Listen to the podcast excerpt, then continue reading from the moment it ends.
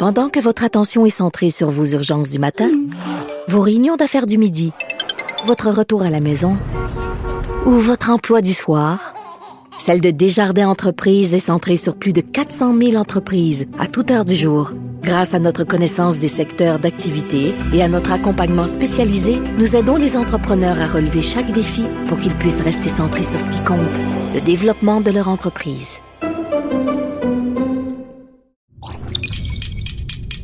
Cube Radio. Que Dieu bénisse l'Amérique. The only way we're going to lose this election is if the election is rigged. Remember that. This is the most unusual campaign, I think, in modern history. Que Dieu bénisse l'Amérique. Avec Vincent Dessureau. Cube, Cube Radio. 52, 52 millions d'Américains ont déjà voté dans cette élection présidentielle. C'est fou, on est à seulement 10 jours maintenant euh, ben, du couronnement de Donald Trump ou de Joe Biden comme le prochain président des États-Unis. Et euh, ben, ça s'est accéléré. Évidemment, on arrive carrément dans le sprint final. Et je vous disais, là, les chiffres de vote par anticipation sont absolument ahurissants. 52 millions, c'est ce qu'on avait, euh, a vendredi. Il faut dire, comparé à peu près à la même date en 2016, c'était 5,9 millions. On est à 52. C'est presque 10 fois plus d'Américains qui sont allés voter d'avance. Évidemment, parce qu'il a plus d'intérêt. Euh, également à la question de la pandémie, les gens qui veulent s'assurer que leur vote puisse se faire de, en bonne et due forme euh, plutôt que le faire directement le 3 novembre au risque qu'il se passe quelque chose. Euh, là-dessus, là, sur le 52 millions, 35 millions sont les fameux mail-in, alors par la poste, et 15 millions en personne. Donc, ben, évidemment, ça, ça va rendre les choses assez compliquées. On le sait, là, le 3 novembre, une partie de ces États-là euh, qui vont compter euh, les, euh, bon, les votes par la poste et ça prendra du temps.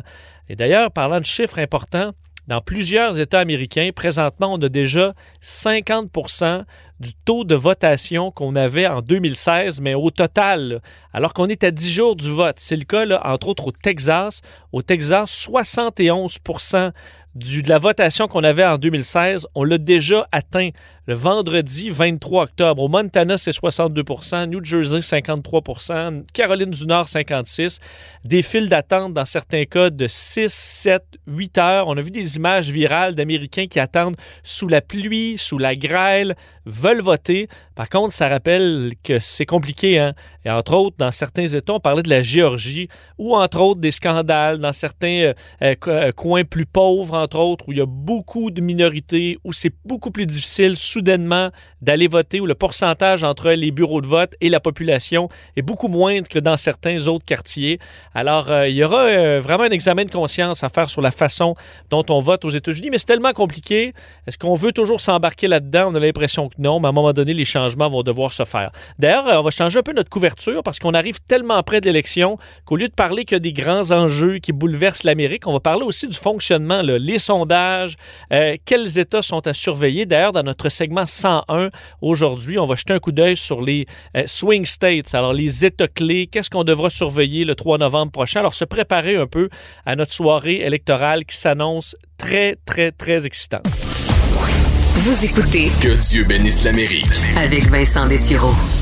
Alors, parlant de ces États clés, les swing states, les États qui peuvent aller d'un côté comme de l'autre, on va les parcourir durant euh, l'émission, mais on va se déplacer là à l'instant dans un de ces États clés, un des plus importants, un qui aura été dans l'histoire ben, marquant, entre autres en, 2000 avec, euh, avec George W. Bush, la Floride, euh, qui, bon, on peut aller d'un côté comme de l'autre. Comment ça s'est passé avec le débat, entre autres, cette semaine? on sait que c'est assez divisé, il y a plein de questions présentement avec les populations à la fois euh, latinos en France, les plus en France, en, Floride et les plus âgés aussi qui ont tendance à voter Trump. Mais là, M. Biden semble gagner du terrain chez eux. Alors, on va se déplacer là, rejoindre tout de suite un journaliste indépendant, Boris Prou, qui se trouve donc en Floride, à Tampa Bay, euh, un État clé, et voir un peu ce qui s'y passe. Boris, bonjour. Bonjour. Donc, euh, vous vous êtes rendu pour euh, le- le- la soirée euh, du deuxième et dernier débat. Vous avez fait un peu le tour de, de rencontrer des démocrates et également dans votre voyage rencontrer des républicains. C'est intéressant parce que souvent sur place, on se rend compte que c'est quand même bien différent de nous dans un autre pays, notre analyse. Euh, effectivement, effectivement. D'ailleurs, j'ai été un peu déçu parce que les républicains m'ont pas laissé regarder le débat avec eux. J'avais comme plan initial, disons, de les laisser, euh, d'infiltrer les militants de, de- de la campagne Trump pour le débat d'hier. J'ai trouvé un de leurs rassemblements, centre-ville de Tampa Bay. Et ils sont, Euh, ils sont frileux avec les journalistes. Est-ce que c'est ça, même si, euh, si le journaliste vient du Canada ou ils sont méfiants? Exactement ça. En fait, euh, la- l'accueil initial était très chaleureux, on, on doit dire. là. C'est les, les- les bienvenus, euh, la poignée de main. D'ailleurs, on n'est pas très, euh, on n'est plus trop habitué chez nous, mais côté républicain, on a une attitude un peu plus relaxe avec le coronavirus. J'y reviendrai peut-être un peu Mhm. tantôt, mais c'est mon accent qui m'a trahi exactement. Je viens de l'étranger. Quand j'ai expliqué que je venais du Canada, que je suis journaliste indépendant, ils n'ont pas apprécié du tout. Ils m'ont demandé euh, ben, de partir parce que la presse est simplement pas acceptée euh, pour les, les, les, les militants, les bénévoles du parti en tant que tel. Mais heureusement, à quelques rues de là, il y avait euh, un autre rassemblement, ça c'était celui des démocrates.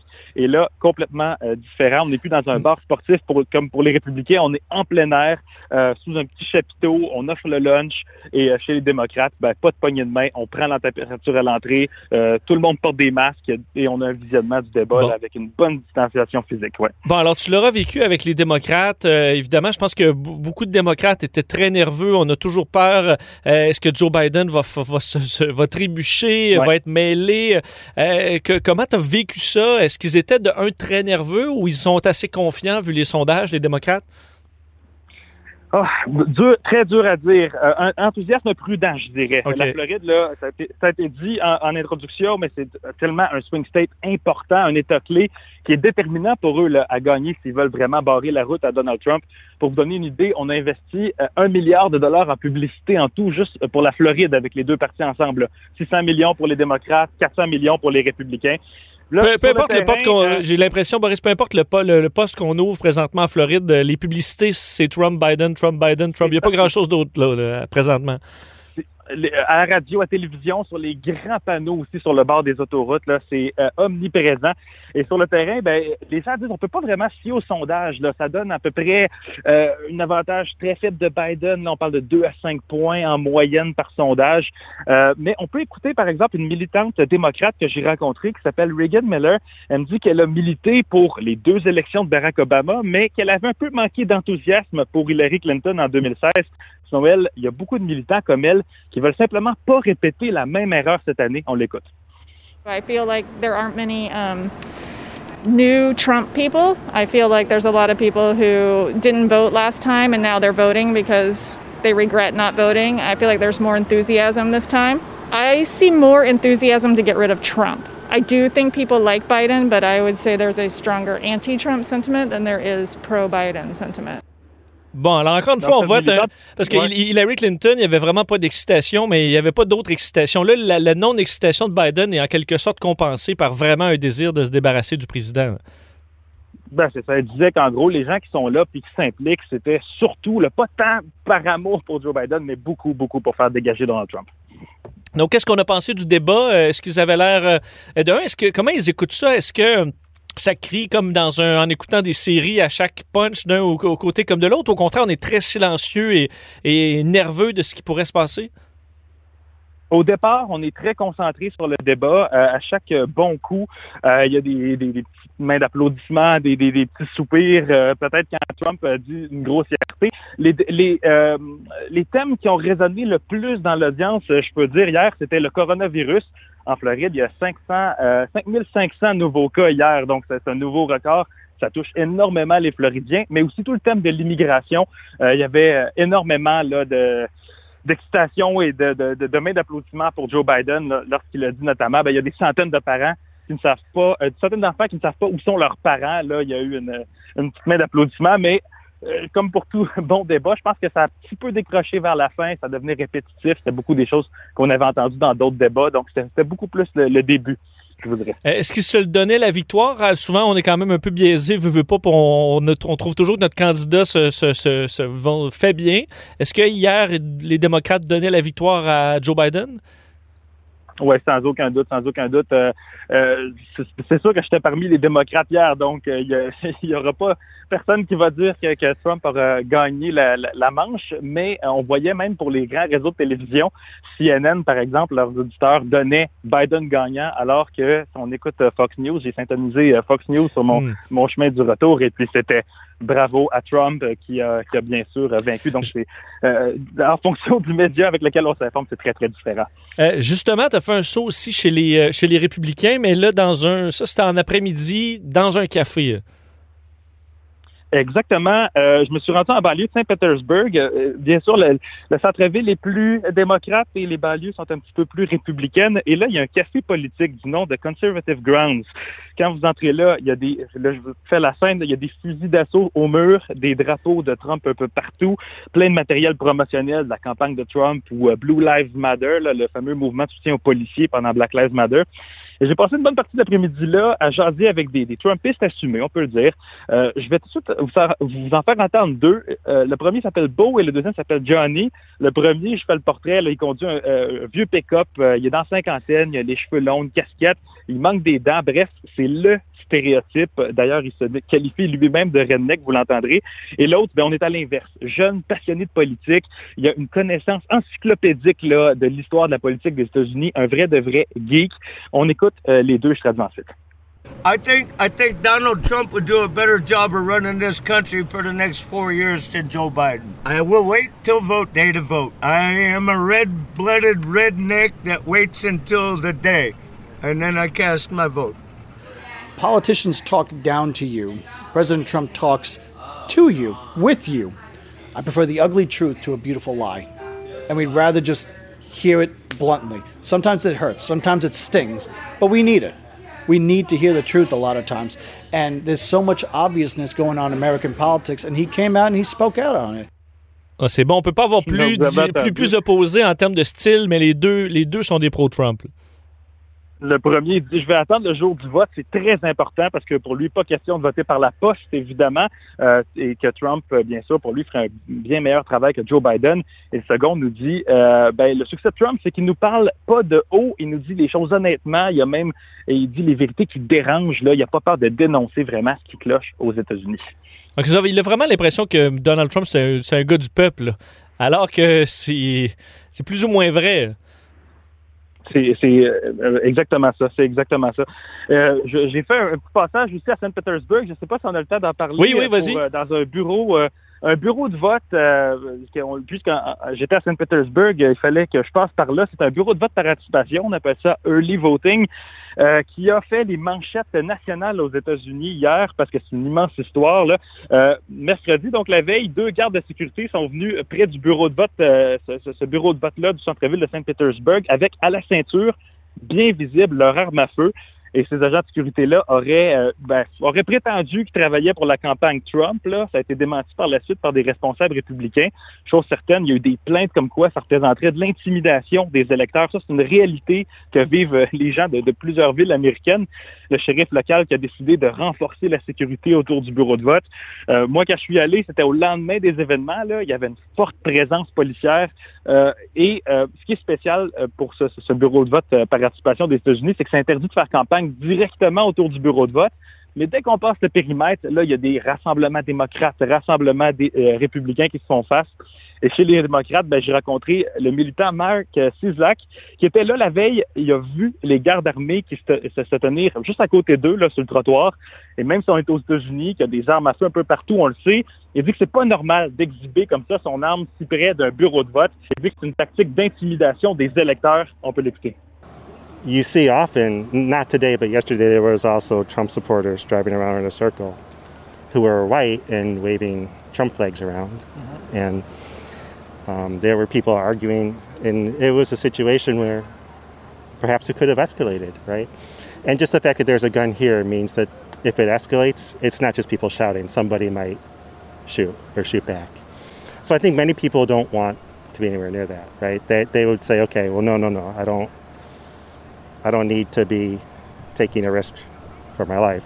I can go vote someplace else. Hmm. Donc, ça vous place un peu le contexte. Là, il y a des voitures avec des drapeaux de Trump qui font le tour du bloc du bureau de vote. Euh, il, y a, il y a ce- cet incident-là avec des gardes armés. Donc, selon lui, les électeurs pourraient se dire, ben, OK, je vais pas aller voter là. Il pourrait y avoir là, une fusillade ou en tout cas un danger. Euh, et ça découragerait les électeurs du coin, des électeurs noirs ou de minorités visibles là, qui voudraient pas prendre le risque finalement d'aller voter par anticipation. Toute une scène quand même, ça doit te dire, euh, c- que je comprends, mais dans la mesure où tu portes pas un chandail euh, Joe Biden, euh, reste que tu, il y aura personne autour de toi quand tu vas voter. Je peux pas croire que ça peut pas en ébranler certains, de dire, ma foi, ok, tu vois ça, les banderoles, les gens armés, euh, euh, ceux qui sont déjà un peu tannés de Trump, même ceux qui ont voté en 2016 pour Trump, il y a une certaine fatigue. Est-ce que ça, tu le sens que certains gens qui ont voté en 2016 pour Trump parce que voulaient brasser la cage un peu, mais que là, euh, le cirque a assez duré? C'est vraiment ce que je vais essayer de voir euh, dans le reste de, de mon voyage, Vincent. Je m'en vais euh, du côté de The Villages, euh, justement, en ce moment. Je suis sur la route, là, et on va euh, voir euh, l'un des plus gros centres, euh, un des plus gros villages de personnes âgées de la Floride. Paraît-il qu'il y aurait cette, euh, cette euh, fatigue de Hmm. Trump. Donc, euh, c'est ce que je vais essayer de voir. Et euh, ce qui, est- qui sous-tend absolument tout le voyage ici, évidemment, ben, c'est les, le coronavirus, avec cette situation qui est très critique en Floride, énormément de cas. Et ça euh, vous dit finalement de quel bord presque vous votez, puisque du côté républicain, on ne prend pas ça très au sérieux. Dans le café républicain Conservative Grounds, on ne portait pas le masque, par exemple. Donc, euh, c'est euh, une situation très spéciale où même les règles sanitaires sont politisées ici. Ben, continue ta tournée. D'ailleurs, on espère pouvoir te parler la semaine prochaine euh, dans notre émission, disons spéciale, la dernière avant le vote, pour euh, avoir ce pouls-là, parce que c'est intéressant d'avoir vraiment euh, le pouls des gens sur place, qui est souvent bien différent de notre œil euh, d'un autre pays. Boris euh, Prou, c'est un plaisir de te parler. Bon voyage. Euh, ben, ben, pareillement, merci beaucoup. Au revoir. Salut, Boris Prou, journaliste indépendant en direct de, Tampa Bay en Floride, pour parler de cette, ben, ce sentiment de tension, faut dire, à travers les élections américaines qui approchent, on sait, dans moins de 10 jours maintenant.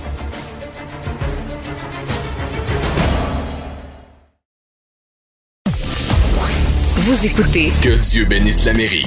avec Vincent Dessureau. Alors, on se retrouve à 10 jours euh, de ce vote chez les Américains. Évidemment, euh, des points importants d'une campagne, c'est les débats. Le premier avait déçu tout le monde en étant euh, vraiment une cacophonie, une chicane. Vraiment, on disait, tout le monde s'entendait pour dire que le grand perdant, c'était le peuple américain. Le deuxième avait été annulé à cause de la COVID. Et là, le dernier, euh, du, bon, et deuxième, finalement, duel entre Donald Trump et Joe Biden, finalement, a laissé place à un véritable débat. Alors, Donald Trump était beaucoup plus calme.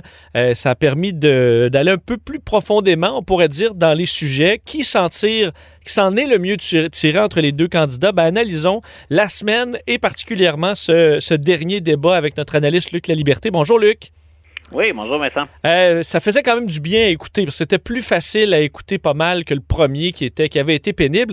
Euh, on- euh, donc, ce que je peux comprendre de ça, Luc, c'est que Donald Trump, pour peut-être la première fois de la campagne, a écouté ses conseillers de, de- de- de se calmer et de laisser Joe Biden parler?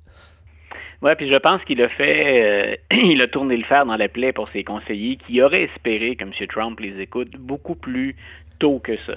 Euh, imaginons, et bien sûr, euh, bien placé comme historien pour dire on ne réécrit jamais l'histoire, mais ima- imaginons un retour dans le temps avec un président qui se comporte de la façon dont il l'a fait hier, mais sur une longue période. Et écoute, on, on peut aller très loin avec des si, mais je pense que nous aurions droit à une campagne qui serait, du moins selon les sondages, beaucoup plus serrée que ce qu'elle est présentement. Oui, Luc, avoir eu trois débats, puis qu'on comprend que Donald Trump, ben, il a peut-être cherché un peu d'attraper la COVID ou là, voulait pas avoir le débat à distance. Mais si les trois débats, c'était, euh, bon, avaient eu lieu comme celui de cette semaine, effectivement, peut-être que Donald Trump aurait paru comme étant beaucoup plus présidentiel et moins hystérique et euh, d'offrir moins que, que seulement du cirque. Là. Voilà, puis hier, écoute, il y avait un contraste assez évident, là, même si, et, on parlera du, fond, mais sur la forme, euh, on avait un contraste assez évident entre les deux hommes. On a deux septuagénaires, on en a déjà parlé, on fait pas d'âgisme en disant que normalement, ben, l'âge finit par nous rattraper euh, sur un certain nombre d'angles, en tout cas. on, bénéficie d'une meilleure expérience, hein, d'une perspective plus large, mais je pense qu'au plan physique, il y a éventuellement des manifestations de l'âge qui nous rattrapent. Donc, on, on a deux septuagénaires qui sont là. Et malgré ses beaux efforts hier, M. Biden avait l'air d'un homme vieillissant, puis d'un homme qui est amoindri. Pour tous ceux qui suivent la politique américaine, il y a un monde de différence entre Joe Biden d'hier soir et celui qui sort de la Maison-Blanche avec Barack Obama en, 2016. cet homme-là assume le, poids des années. Est-ce que ça ferait un mauvais président? C'est pas ce qu'on dit. Au plan de l'image, donc on avait M. Biden qui d'ailleurs, dans la dernière demi-heure du, débat, euh, peinait un petit peu plus. on le sentait un brin plus confus, moins sûr de lui, euh, petite baisse d'énergie. On l'a vu regarder sa montre à un moment donné, puis euh, je pense que dans la tête de plein de gens, ce que ça a eu comme impact, c'est il se demande combien de temps il doit toffer, hein, il doit durer encore. Donc, il y a cet homme-là d'un côté, et de l'autre, je répète que je ne me concentre pas sur le fond, mais un homme qui est plus en contrôle, hein, il n'y a pas de débordement émotif, il y a un comportement plus respectueux, mais un homme beaucoup plus énergique de l'autre côté, même en mode attaque, donc respectueux et mieux contrôlé, mais un homme qui semble déborder d'énergie. Et cet homme-là, il le soulignait d'ailleurs, a survécu à la COVID. On peut se dire qu'il a bénéficié de soins qui ne sont pas accessibles à la majorité de la population, au commun des mortels, c'est une chose. Reste qu'à l'âge qu'il a, il est dans une clientèle à risque, dans un groupe beaucoup plus à risque de développer des complications, puis ultimement peut-être d'en décéder. Donc on a quelqu'un qui dégageait de la forme et qui, qui, qui, euh, qui donnait une, qui a insufflé une forme d'énergie au débat. Donc, sur l'image, clairement, euh, on donne Trump gagnant là-dessus de Joe Biden. Je l'ai écouté effectivement à la fin, euh, c'était pénible. On a l'impression qu'il euh, s'est peut-être pris un grand café avant, mais qu'après une heure, il commençait à, chercher ses mots. Il y a toujours le bégaiement, mais on dit à quel point c'est dû à ça et effectivement qu'il est mêlé dans certaines idées. je, te, demande, est-ce que c'était, parce que c'est arrivé à la fin du débat de parler du, du de, bon, des changements climatiques, est-ce que c'était une erreur de Joe Biden de se lancer un peu trop clairement dans dire ben, les énergies fossiles, il faut faire une transition pour éliminer ça. Tout de suite, Trump avait l'air de se, euh, se, licher les babines là, en, disant ben, retenez ça, la Pennsylvanie, retenez ça, le Texas. Joe Biden veut se débarrasser de l'industrie pétrolière. Est-ce que c'était une belle occasion pour Joe Biden d'être flou et de, sortir vraiment là, son côté politicien plutôt qu'être clair? Moi, je, moi, je pense qu'il a pris hier, quand il fait ça, M. Biden, il prend un risque qui est inutile. Euh, si, on regardait, pardon, si on regardait un match de hockey tous les deux, euh, il n'a pas besoin de forcer le jeu, M. Biden. Hein. C'est grosso modo keep it simple. Joue à l'intérieur de tes moyens. Désolé, garde ça simple. Et M. Biden, hier, quand il échappe cette phrase-là, ou qu'il s'exprime plus ou moins adroitement autour de ça, il fournit des munitions à l'adversaire. Puis en plus, il le fait à la fin d'un débat. Hein? Je serais curieux, moi, quand on, écoute des, débats, puis qu'on survole ça du début à la fin, ou qu'on le demande aux auditeurs, aux gens qui étaient là, euh, on va se rappeler des phrases percutantes, parfois, ou de l'entrée en matière, puis on va se rappeler des punches de la fin, des conclusions, bien souvent. Est-ce qu'on se rappelle de tous les détails? Pas pour des gens comme nous qui euh, allons noter tout ça, puis qui en discutent le lendemain ou pour les jours qui suivent. Mais pour des gens qui ont à se faire une idée, puis qui, font ça après la vaisselle ou après avoir couché les enfants, donc on, s'installe, euh, c'était le mauvais moment pour le sortir, puis je pense qu'il n'avait pas à le faire. Euh, les progressistes, ils ne sont pas bêtes dans la campagne actuelle, ils sont stratégiques comme les autres. Ils se sont déjà ralliés à Joe Biden. Ah ils ont très bien compris que c'était mieux d'avoir Joe Biden à la Maison-Blanche que Donald Trump. C'est pas que ceux qui s'inquiètent des changements climatiques euh, votent Trump d'aucune façon. Donc, c'est pas des, un vote que Joe Biden a besoin d'aller chercher du tout. Voilà. Voilà, donc c'est là où je dis, il n'y a pas besoin de, forcer le jeu. On le sait très bien, on n'est pas naïf. si jamais M. Biden est élu, au moment où il entre à la Maison-Blanche, ils vont revenir, les progressistes, demander leur dû. Hein, on va vouloir se prononcer sur euh, le chef de cabinet, sur des postes de secrétaire, sur des allocations budgétaires. Donc, on sait que M. Biden, il va avoir à gérer ces demandes-là. Puis les progressistes pourront dire avec raison, on a serré les coudes, on a joué en équipe, euh, mais on n'a pas fait ça dans le vide, on n'a pas fait ça pour rien. Donc, il y aura tout un jeu de négociation qui attend peut-être, s'il est élu, un président Biden. Pourquoi larguer ça dans le débat alors qu'il s'en sort bien, que quand il euh, prend les, dossiers habituels, ben hier, si on regarde le contenu, il n'y a comme pas de comparaison possible entre ce que dit Trump, qui s'appuie sur très très peu de faits ou sur un programme établi, et Joe Biden qui a l'air de savoir de quoi il parle quand il s'exprime. Donc, quand on maîtrise ces dossiers, ou quand tout le monde, en tout cas, on maîtrise ces, ces one-liners ou les phrases qu'on a préparées pour le débat, pourquoi prendre un risque comme celui-là alors qu'on n'a rien à gagner? Parlons euh, du, du, début, parce que souvent aussi, on dit, bon, effectivement, il y a des phrases clés qui vont être importantes. Il reste la première demi-heure, souvent, on va dire, c'est là que les gens sont, ceux qui vont l'écouter euh, en direct. Et ça a commencé avec la COVID, un des, un des dossiers plus faibles pour le président, étant donné le très lourd bilan américain. On peut écouter d'ailleurs un petit extrait des, oui. des deux hommes pour se, se rappeler.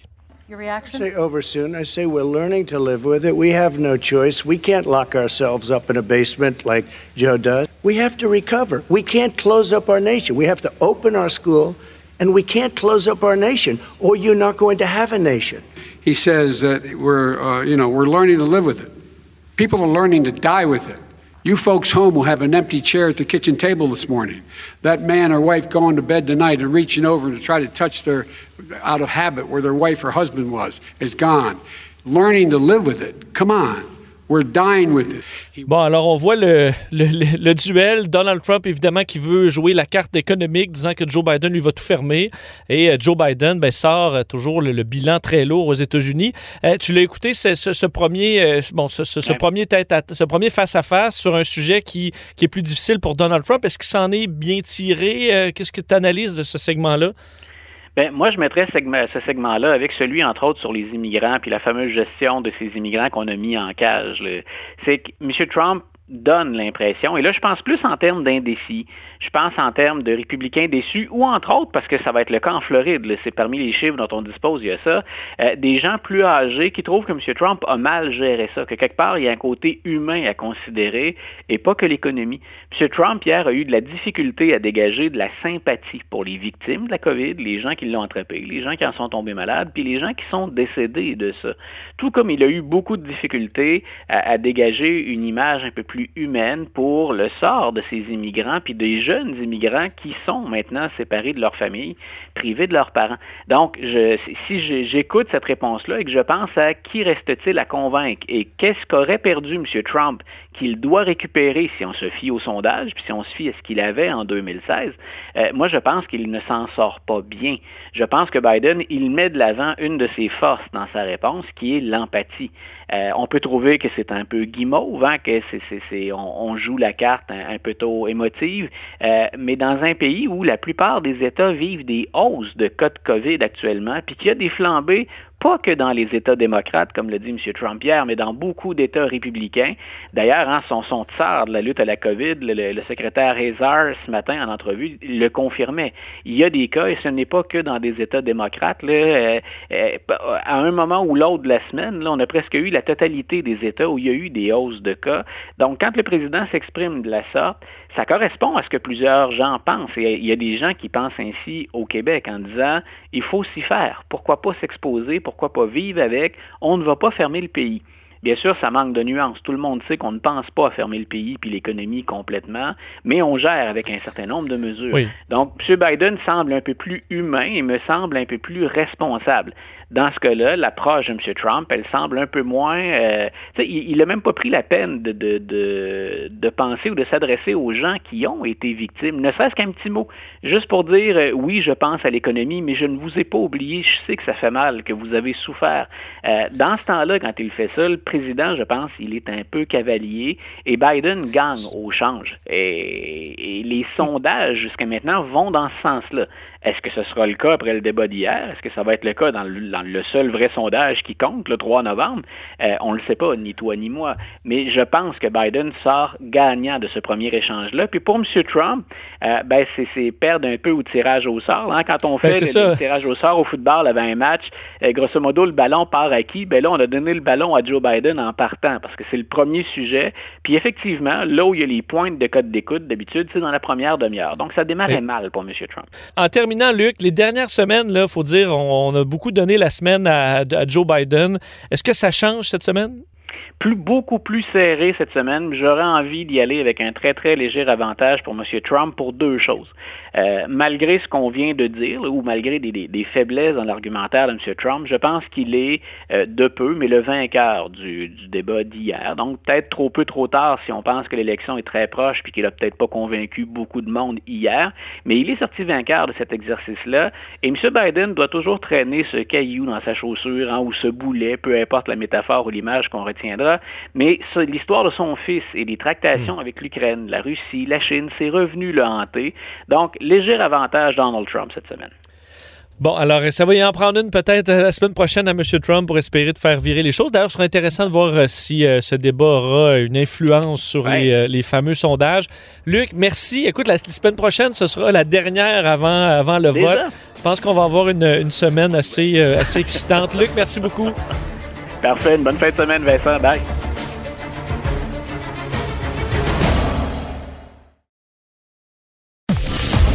Il a l'étoffe d'un vrai président. Vincent Dessureau anime. Que Dieu bénisse l'Amérique. Les dessous de la politique américaine.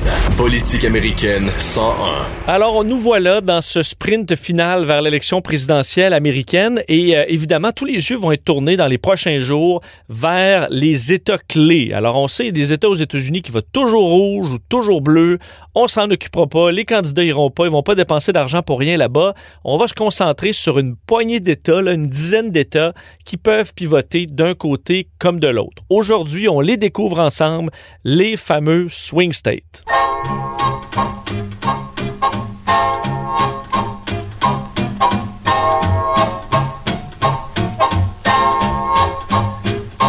Alors oui, j'ai mis de la musique swing pour parler des swing states. Bon, c'est mince, mais quand même, faut dire qu'avec l'âge de nos deux candidats, euh, ils ont connu la belle époque euh, du, euh, du, jazz swing, faut croire. Euh, donc oui, c'est vraiment important les États clés. C'est pour ça qu'on va en parler euh, beaucoup dans les prochains jours euh, sur tous les médias du monde parce que certains États, plus, des fois peu populeux, peuvent vraiment faire pencher la balance d'un côté comme de l'autre et carrément choisir le prochain président des États-Unis. pourquoi ça se passe comme ça? Faut dire, ça remonte carrément au père fondateur des États-Unis qui se questionnait au départ qui allait choisir le chef d'État, le, président. Euh, certains voulaient que ce soit le Congrès, donc les Américains votent des membres au Congrès, que, que ces gens-là ben, choisissent qui dirige l'État. D'autres préférait que ce soit carrément le vote des Américains. On est allé un peu entre les deux en faisant un compromis, le collège électoral, c'est-à-dire que chaque État se voit attribuer un nombre de ce qu'on appelle les grands électeurs, euh, disons proportionnellement à sa population. En fait, ce qu'on fait, on donne un nombre euh, relié au nombre de sénateurs et de membres de la Chambre des représentants, qui est dans le cas de la Chambre des représentants selon la population. En gros, on l'a couvert dans un autre segment 101. Mais donc, les États plus populeux vont avoir plus de grands électeurs, les États plus petits vont en avoir moins. Euh, au total, il y en a donc 538 et pour gagner la présidence, on doit avoir le chiffre magique, c'est 270 grands électeurs. Alors si on gagne par exemple à 51 la Californie, parce que 48 États sur 50 fonctionnent en winner takes all, alors le gagnant prend tout. Si on gagne par un vote la Californie, on prend automatiquement les 55 grands électeurs de cet État. Et si, euh, là, évidemment, c'est des démocrates qui vont gagner en Californie, et si on prend le Tennessee, par exemple, dans les États qui sont euh, sécuritaires dans ce cas-là pour les républicains, ben, on peut gagner par un seul vote, le Tennessee, et on aura automatiquement les 11 grands électeurs, euh, alors que l'autre candidat qui aura perdu par un vote va en avoir zéro. Alors, c'est la façon, il n'y a pas de système de parfait, mais clairement, celui des États-Unis, il l'est vraiment pas, mais c'est comme ça que ça fonctionne. Donc, ce que ça amène, c'est que oui, dans certains cas, et c'est arrivé dans l'histoire, le président peut avoir perdu au vote populaire. C'est arrivé le plus récemment avec Hillary Clinton. Hillary Clinton a eu 2,8 millions plus de votes que Donald Trump, mais elle a quand même perdu, tout simplement parce que son vote est mal proportionné et que Donald Trump, ben, lui, en gagnant certains États, en en perdant euh, certains de façon très importante, ben, si tu le perds, que tu le perds de façon euh, par un vote ou par 5 euh, millions, ça change rien.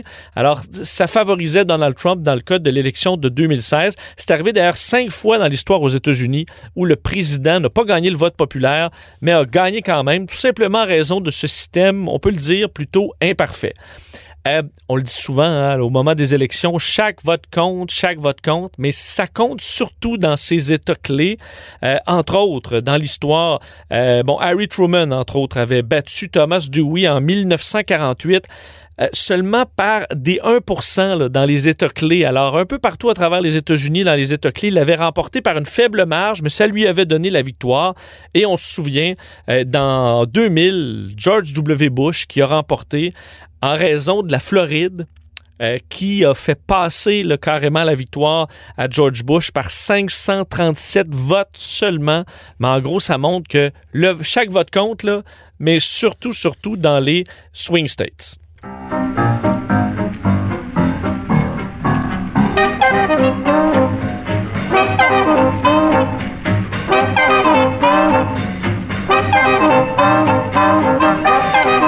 Alors, jetons un coup d'œil à ces États clés. Euh, donc, les États vraiment où les résultats vont être à surveiller le soir de l'élection. Si vous surveillez la Californie, vous allez un peu perdre votre temps. Alors, il faudra vraiment surveiller une dizaine d'États. Un des bons tests, ce sera euh, l'Iowa. Donald Trump avait remporté facilement l'Iowa en 2016, mais ce sera vraiment un test important pour Joe Biden parce qu'il pourrait effectivement le reprendre. Il est en avance d'ailleurs euh, dans les sondages présentement.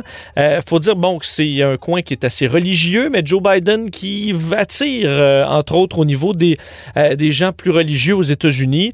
Euh, Donald Trump, je vous le disais, l'avait gagné assez clairement l'Iowa en 2016, entre autres chez les, la population blanche. Les hommes l'avaient élu à 62% contre 31 pour Clinton. Mais Obama avait pu le gagner avec des marges quand même moins importantes, mais en 2008 et en 2012, de sorte que c'est prenable. la guerre commerciale avec la Chine et le Brésil déclenchée par le président Trump ont ébranlé quand même l'économie euh, en Iowa. Alors, ça peut être euh, donc une possibilité pour Joe Biden. L'Ohio, dont on parle beaucoup aussi toujours, euh, qui est un peu, va vraiment comme un baromètre du reste des États-Unis. C'est un, État qui a une population assez variée, donc qui représente bien l'Amérique, même si c'est assez petit, l'Ohio. 18 grands électeurs pour l'Ohio. Présentement, Joe Biden mène, mais par 2% Et vous allez voir, dans la majorité des États, en fait, dans beaucoup d'États clés, euh, Joe Biden mène. En fait, dans 9 des 10 États clés dont je vais vous parler, Joe Biden mène, mais par de faibles marges. Et évidemment, on est dans la marge d'erreur. On se souvient de 2016. Est-ce qu'il y a des gens qui sont hésitants à, dire qu'ils votent pour Donald Trump? Alors, euh, rapidement, un 3-4% de différence, ça peut faire changer du tout au tout euh, carrément le paysage aux États-Unis. L'Ohio, donc, pourquoi ça pourrait être plus difficile pour Trump? On n'a pas réussi à ramener d'emplois beaucoup en Ohio, comme promis par, par Donald Trump crise industrielle, euh, la situation qui est difficile pour, les agriculteurs. Alors, ça pourrait être possible et prenable pour euh, Joe Biden. La Floride, évidemment, la Floride, c'est l'État qui a fait la différence euh, pour George W. Bush, un État qui est quand même important, 29 grands électeurs il y a les deux camps. Il y a des communautés, entre autres, d'origine cubaine. Il y a des latinos qui sont euh, en grand nombre en Floride. Il y a aussi des vieux. Évidemment, des personnes beaucoup plus âgées, des retraités qui, qui ont fait pencher la balance pour Donald Trump en 2016. Mais Joe Biden, faut dire qu'il fait partie de la famille. C'est un homme d'un certain âge, tout comme Trump. Euh, mais donc, lui euh, semble aller chercher, entre autres, dans le vote chez les aînés et aussi la pandémie qui a frappé plein fouet euh, les personnes plus âgées. Donald Trump qui, en rigole. Alors, ça a ébranlé plusieurs personnes plus âgées de la Floride, des gens même qui avaient voté pour Donald Trump en 2016. Présentement, Joe Biden mène par 3% Donc encore, c'est serré, mais il mène. Caroline du Nord. La Caroline du Nord va être à surveiller. Joe Biden mène par à peu près 2% Communauté évangélique très importante. Encore là, Joe Biden est mieux placé qu'Hillary Clinton pour aller chercher euh, dans ce côté-là. Et ce qui est intéressant pour la Caroline du Nord, c'est que euh, la Caroline du Nord a été rouge, vraiment républicaine depuis les années 60, à l'exception de Carter en 76 et euh, Obama en 2008, mais par une mini-marge, à peu près 0,3% mais la Caroline du Nord fait partie de ces États qui sont en train de changer euh, parce que la démographie change très rapidement. Les villes grandissent, donc évidemment la population rurale diminue au prorata. Euh, évidemment, les villes vont tendance à voter davantage pour les démocrates que les ruraux. Alors, la Caroline du Nord se modifie. Les personnes plus âgées déménagent aussi, partent à la retraite, s'en vont sur les côtes américaines. Alors, vraiment, la Caroline du Nord, on pourrait voir un État qui était vraiment rouge depuis 50 ans et qui tranquillement devient plus au centre, devient un swing state et ensuite va peut-être basculer du côté des démocrates. Alors, ce serait intéressant de voir quel sera le résultat cette année. Biden, donc, qui mène légèrement dans les sondages. La Pennsylvanie, là, les sondages donnent un 9 à Joe Biden. Alors, beaucoup d'avance, 20 grands électeurs pour la Pennsylvanie. Un des euh, enjeux, ce qu'on appelle le fracking. Vous allez entendre Donald Trump, vous l'avez probablement entendu déjà le dire, la fracturation hydraulique. Euh, Donald Trump frappe beaucoup là-dessus, disant que les démocrates vont l'interdire. Donc, c'est pour la production, évidemment, de pétrole et de gaz. Très important pour l'État de la Pennsylvanie. Si on l'interdit, ça causerait des milliers de pertes d'emplois, tout comme en Ohio. Et euh, c'est pour ça que Joe Biden, dans les débats, on l'a entendu au premier débat, dit Je vais je, rien contre le fracking, je veux pas interdire la fracturation hydraulique, tout simplement parce qu'on veut pas perdre euh, les swing states qui sont affectés par la fracturation hydraulique, même si presque tout le Parti démocrate ne l'appuie pas Biden là-dessus et voudrait qu'on l'interdise pour des raisons environnementales. Alors ça montre à quel point des ça peut influencer les politiques au niveau national. On a un exemple parfait ici au niveau de la fracturation euh, hydraulique. Wisconsin, un petit coup d'œil, Wisconsin où euh, Biden mènerait par huit points. Alors ça, c'est dans ce qui est euh, assez loin. On sait que le Wisconsin a été marqué par les tensions raciales. C'est là qu'il y avait eu, entre autres, deux morts à la fin du mois d'août dans un conflit donc entre militants antiracistes et miliciens d'extrême droite. Alors, ils ont été beaucoup ébranlés. Donald Trump, ce dossier-là, euh, ben, n'a fait que mettre du, gaz sur le feu. Alors, ça semble favoriser Joe Biden. Tout comme le Michigan, hein, où la gouverneure Gretchen Whitmer est cette gouverneure assez populaire qui a été la cible d'un projet d'enlèvement d'une milice d'extrême droite pro-Donald Trump. Donald Trump qui l'a même insulté après euh, euh, Madame Whitmer. Alors, ça semble avoir ébranlé les gens du Michigan qui favorise largement Joe Biden selon les sondages encore. Il reste quelques-uns. L'Arizona, L'Arizona, il euh, faut dire ce qu'il est. Présentement, Biden mène par quatre points. Euh, ils n'ont pas voté euh, démocrate depuis 96, mais ça pourrait virer de bord, entre autres, avec à cause de John McCain. John McCain qui est décédé en 2018, mais qui est vraiment un héros de l'Arizona, évidemment héros de la guerre du Vietnam, politicien euh, accompli, mais qui était en conflit avec Donald Trump, que Donald Trump a ridiculisé aussi. donc ça pourrait être difficile. Le mur, par contre, pourrait peut-être sauver Donald Trump. C'est un coin où le mur, bon, fait, fait, il y a beaucoup d'opposants à l'immigration illégal, mais le mur, euh, c'est beau d'en parler, mais il se construit pas vite. Alors, est-ce que ça pourrait nuire à Donald Trump? On le verra. Euh, la Géorgie, Géorgie, entre autres, a surveillé les femmes de banlieue blanches, qui présentement favorisent Biden de très loin, mais que Donald Trump veut aller chercher. il disait Aimez-moi, les femmes, les femmes de banlieue. Est-ce que ça va fonctionner, cet appel à l'amour? On verra. Et le dernier, euh, le Texas. Est-ce que c'est vraiment un swing state? Non, mais 38 euh, grands électeurs. Trump mène par seulement 4% euh, Texas, là, c'est vraiment, euh, ce serait pour Joe Biden une très grande victoire. S'il gagne le Texas, on peut s'attendre à ce qu'il gagne tout pour lui. Euh, croissance de la communauté hispanique, entre autres, au Texas, mobilisation des jeunes, ça pourrait faire pencher la balance. Mais si le Texas vraiment est remporté par Biden, c'est parce que tout le reste a été remporté par Biden dans une vague bleue. On verra. Et un petit bémol sur tout ce que je viens de vous dire.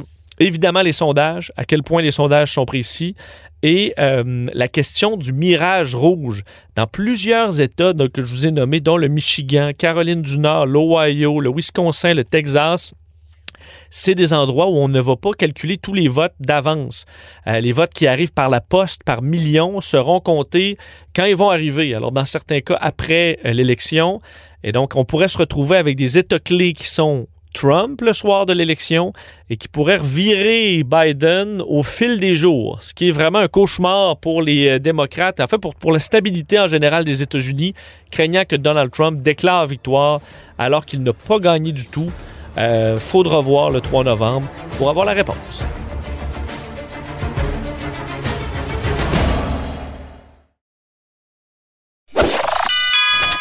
Si la Maison Blanche était à vendre ça ferait longtemps qu'il l'aurait acheté. Vous écoutez Que Dieu bénisse l'Amérique avec Vincent Dessureau.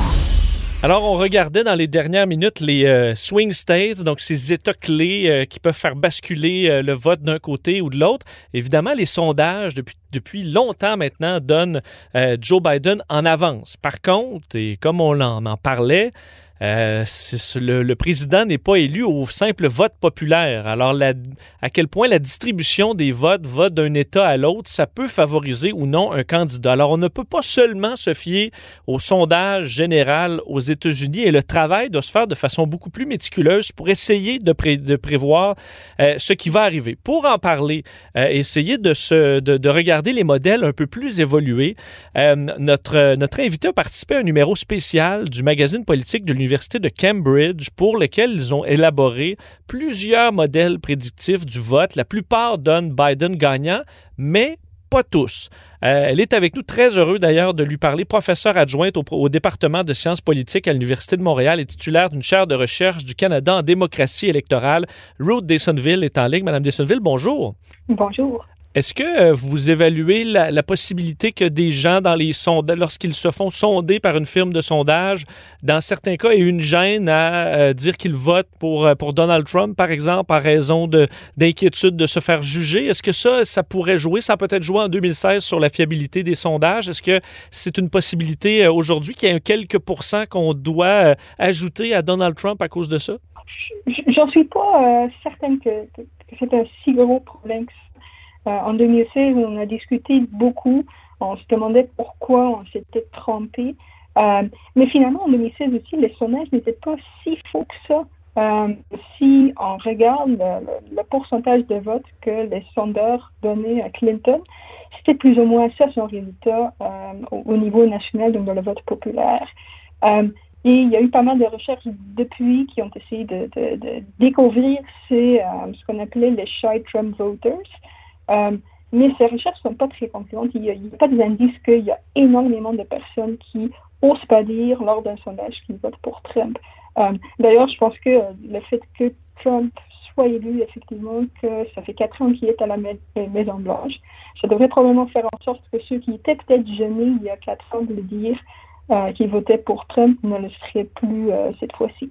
Est-ce qu'il y a quand même certains modèles qui, euh, qui amènent à, donner une chance à Donald Trump dans le, 3 novembre et qui, qui, disent Ah, mais attention, des fois le chemin semble plus, euh, plus compliqué pour Donald Trump pour accéder à la présidence, mais est-ce qu'il est encore là statistiquement? Euh, ces probabilités ne sont pas à zéro, donc il y a certainement une chance.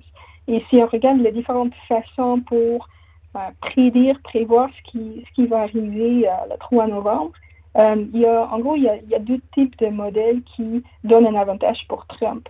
C'est tout d'abord des modèles qui donnent beaucoup de poids euh, ou qui donnent beaucoup d'importance au fait que ça fait juste quatre ans que Trump est à la Maison-Blanche. De façon générale, aux États-Unis, euh, à tous les 8 ans, 12 ans certainement, le, le, parti qui est à la Maison-Blanche, ça change parce que les électeurs veulent du changement après un certain temps. Après juste quatre ans, de façon générale, le, président sortant se fait réélire. Donc, ça serait exceptionnel que Trump euh, ne remporte pas cette élection-là de, ce point de vue.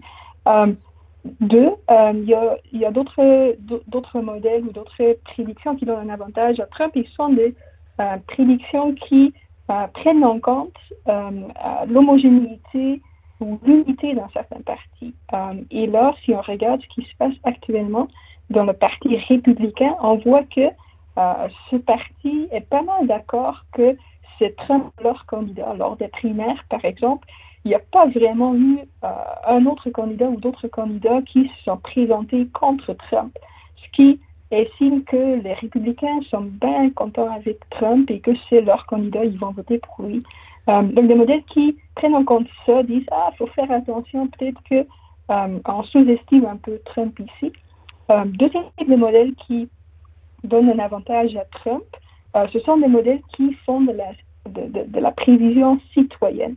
La prévision citoyenne, c'est essentiellement euh, faire des sondages où on ne va pas demander aux répondants pour qui, pour quel candidat ou pour quel parti ils souhaitent voter, mais on va plutôt demander aux, répondants qui, selon eux, va gagner l'élection. Donc, qui pense-t-il va gagner l'élection? Si on pose cette question, euh, présentement aux États-Unis, euh, euh, il y a pas mal de personnes qui disent que ils pensent que Trump va remporter cette élection. donc, si on demande aux électeurs, eux ils disent ah, Trump va peut-être gagner cette élection, Trump sera peut-être réélu. Euh, c'est d'une certaine façon, c'est surprenant que les résultats pointent dans cette direction. Euh, ça peut ou ça pourrait indiquer que les démocrates en particulier ont eu peur après 2016, ont été surpris des résultats de 2016 et n'osent plus vraiment croire à une victoire éclatante pour Biden. Euh, et parce qu'ils ont peur un peu du résultat, parce qu'ils se disent que peut-être que en 2020, comme en 2016, il y aura un résultat auquel on ne s'attend pas. Euh, peut-être que Trump euh, va avoir plus de votes qu'on le pense et qu'il pourrait gagner l'élection. Vous, le, 3 novembre, euh, donc euh, lors de la soirée électorale, est-ce que vous allez regarder certains euh, États vraiment particulièrement? Est-ce que vous avez une façon de, de, ou vraiment des données à regarder de façon précise qui vous donneront un avis à savoir bon, de quel côté ça, ça penche ou faudra vraiment attendre, même pour ceux qui connaissent bien les statistiques présentement aux États-Unis? Ben, J'imagine qu'il faut, faut, surtout regarder les, les États où c'est particulièrement serré. Euh, et les États que la dernière fois euh, Clinton avait perdu. Euh, le but pour Biden, c'est d'avoir plus d'États pour lui que la dernière fois. Donc, c'est surtout des États comme la Pennsylvanie, par exemple, euh, Wisconsin, qu'on va regarder, où, de façon un peu surprenante peut-être, Clinton n'avait pas très bien performé la dernière fois. on veut savoir si Biden va aller gagner de nouveau ses électeurs pour le Parti démocrate. On a hâte de voir, euh, de voir ça et on aura la réponse assez vite, donc dans une dizaine de jours. Euh, Ruth Dessonville, c'est un plaisir de vous parler. Merci d'avoir été avec nous. C'est plaisir. Au revoir, Ruth Dessonville, professeure adjointe au département de sciences politiques à l'Université de Montréal. Et nous, ben voilà pour l'émission de cette semaine. Et la semaine prochaine, dernière édition avant le vote. On vous en promet toute une bonne semaine à la semaine prochaine.